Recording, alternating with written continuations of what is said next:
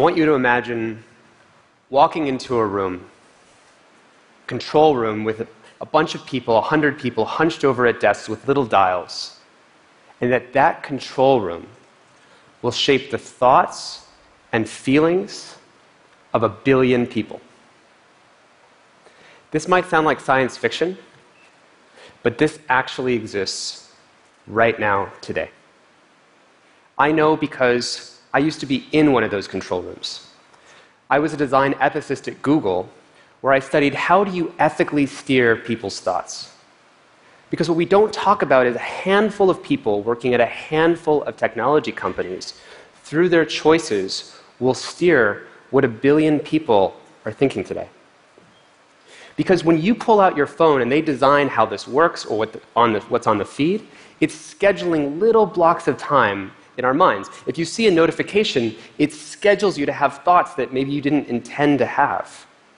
If you swipe over that notification, it schedules you into spending a little bit of time getting sucked into something that maybe you didn't intend to get sucked into. When we talk about technology, we tend to talk about it as this blue sky opportunity. It could go any direction. And I want to get serious for a moment and tell you why it's going in a very specific direction. Because it's not evolving randomly. There's a hidden goal driving the direction of all of the technology we make. And that goal is the race for our attention. Because every news site, TED, elections, politicians, games, even meditation apps have to compete for one thing, which is our attention. And there's only so much of it. And the best way to get people's attention is to know how someone's mind works. And there's a whole bunch of persuasive techniques that I learned in college at a lab called the Persuasive Technology Lab to get people's attention. A simple example is YouTube. YouTube wants to maximize how much time you spend. And so what do they do?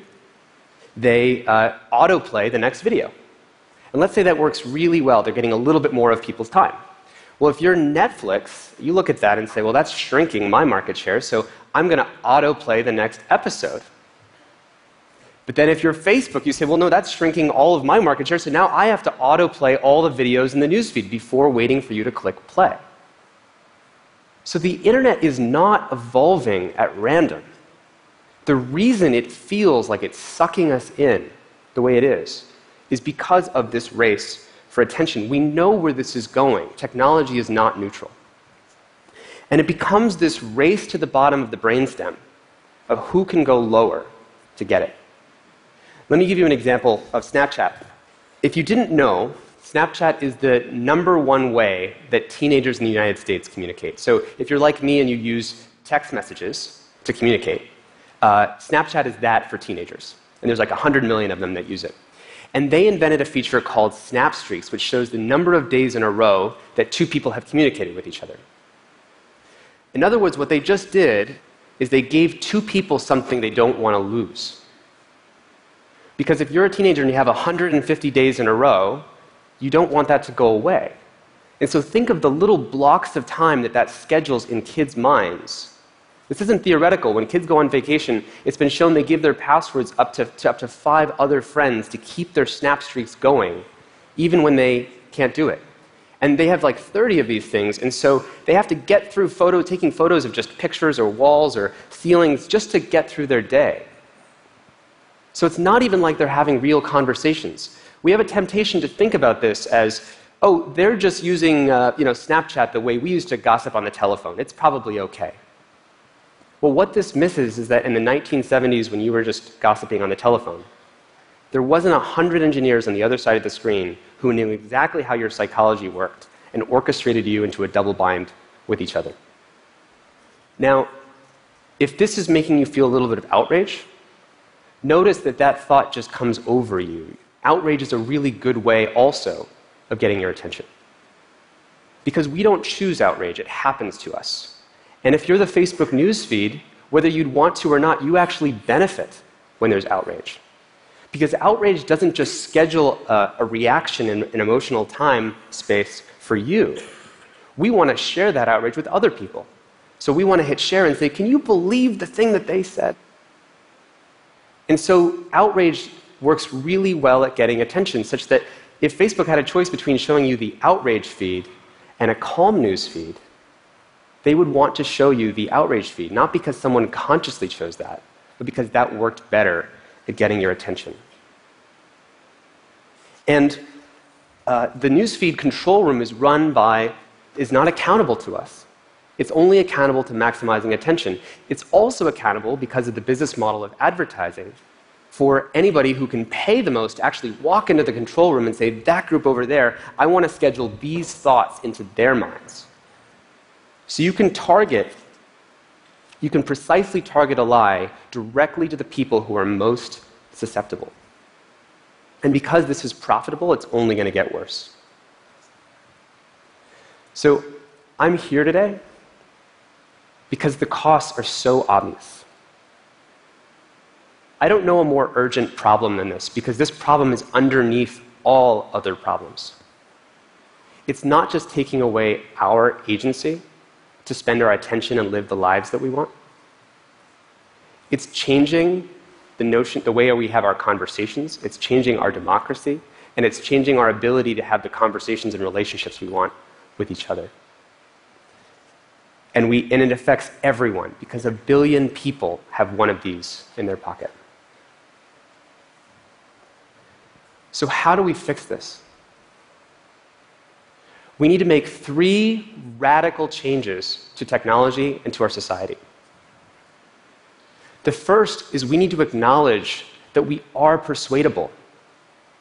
Once you start understanding that your mind can be scheduled into having little thoughts or little blocks of time that you didn't choose, wouldn't we want to use that understanding and protect against the way that that happens?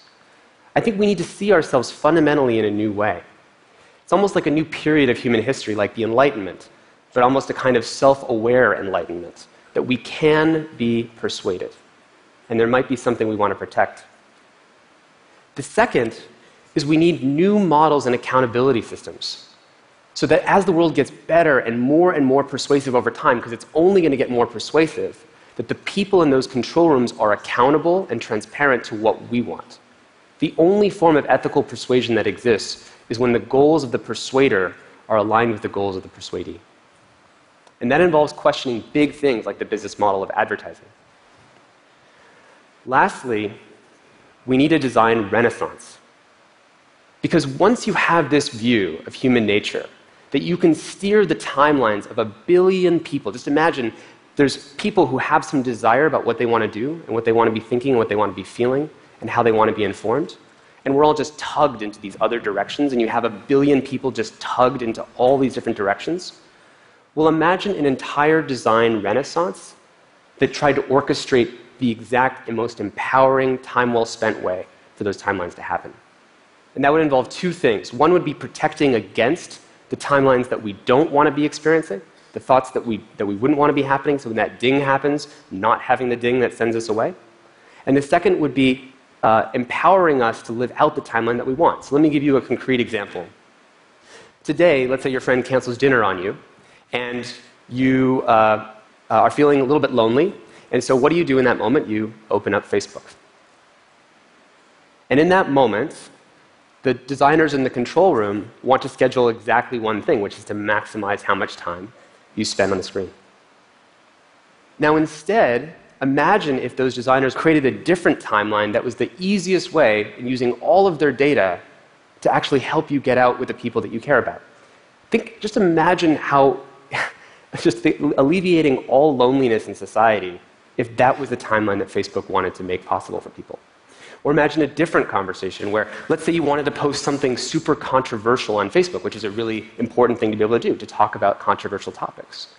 And right now, when there's that big comment box, it's almost asking you, do you want to, what, what key do you want to type? In other words, it's scheduling a little timeline of things that you're going to continue to do on the screen.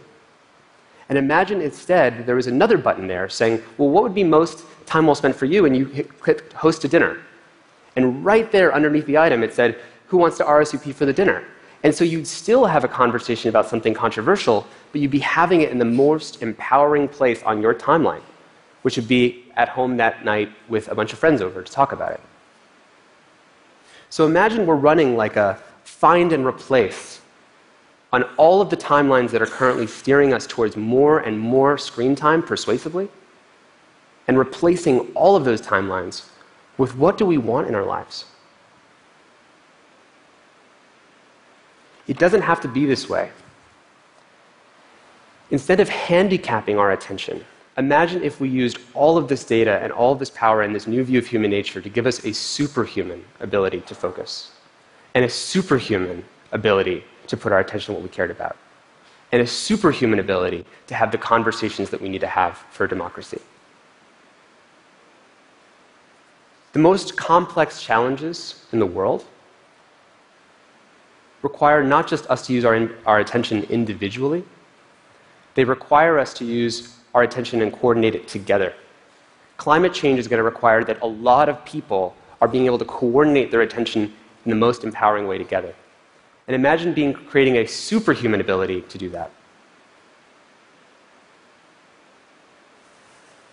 Sometimes the world's most pressing and important problems are not these hypothetical future things that we could create in the future.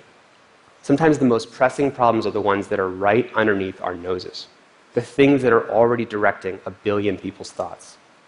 And maybe instead of getting excited about the new augmented reality and virtual reality and these cool things that could happen, which are going to be susceptible to the same race for attention, we could fix the race for attention on the thing that's already in a billion people's pockets. Maybe instead of getting excited about the most exciting, new, cool, fancy education apps, we could fix the way kids' minds are getting manipulated into sending empty messages back and forth.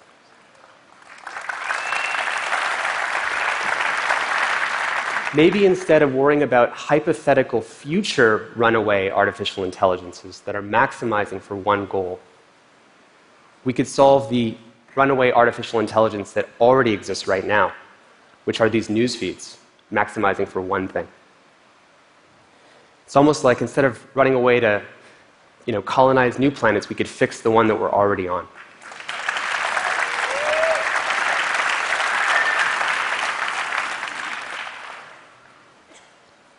Solving this problem is critical infrastructure for solving every other problem. There's nothing in your life or in our collective problems that does not require our ability to put our attention where we care about. At the end of our lives, all we have is our attention and our time. What will be time well spent for ours? Thank you.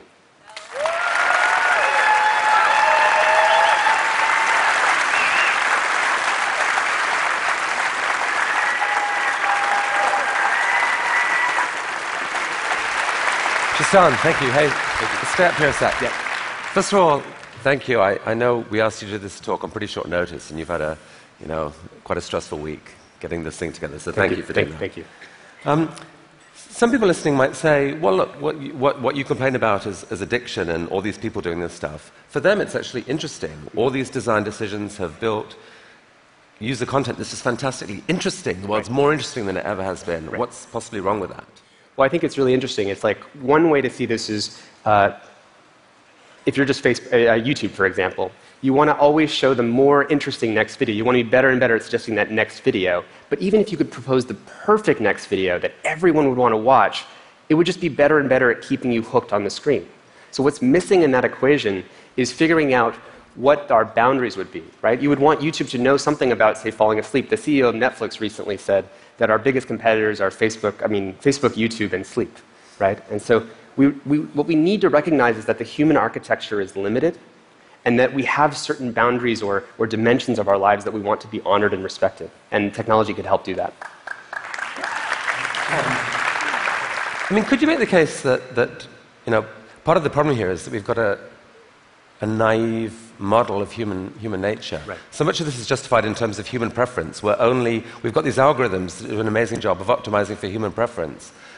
But which preference? Um, there's, there's the preferences of things that we really care about when we think about them right. versus the preferences of what we just instinctively click on. If, if, it, like, if you could implant that more nuanced view of human nature in every designer, would that be a step forward? Absolutely. I mean, I think right now it's as if all of our technology is basically only asking our lizard brain what's the best way to, to just impulsively get you to do the next tiniest thing with your time. instead of asking you in your life what would be most time well spent for you, what would be the perfect timeline that might include something later, what would be time well spent for you here at TED in your last day here. So if, if Facebook and Google and everyone said to us first up, hey, would you like us to optimize for your reflective brain or your lizard brain? You choose. Right. That would be That would one be way. nice. Yes. Um, and when you said, you said persuadability, that's an interesting word to me because to me there's two different types of persuadability. There's the persuadability that we're trying right now of reason and thinking and making an argument. But I think you're almost talking about a different kind of more visceral type of persuadability, Yeah. of being persuaded without even knowing that you're thinking. Exactly. Yeah. When I, when I, the reason I care about this problem so much is um, I studied at a lab called the, the Persuasive Technology Lab at Stanford that taught people exactly these techniques. There's conferences and workshops that teach people all these covert ways of getting people's attention and orchestrating people's lives. And it's because most people don't know that that exists that this conversation is so important. Tristan, you and I, you know, we both know so many people from all these companies. There are actually many here in the room. And I don't know about you, but my experience of them is that there is no shortage of good intent. People, people want a better world. They, they're, they're actually, um, they really want it.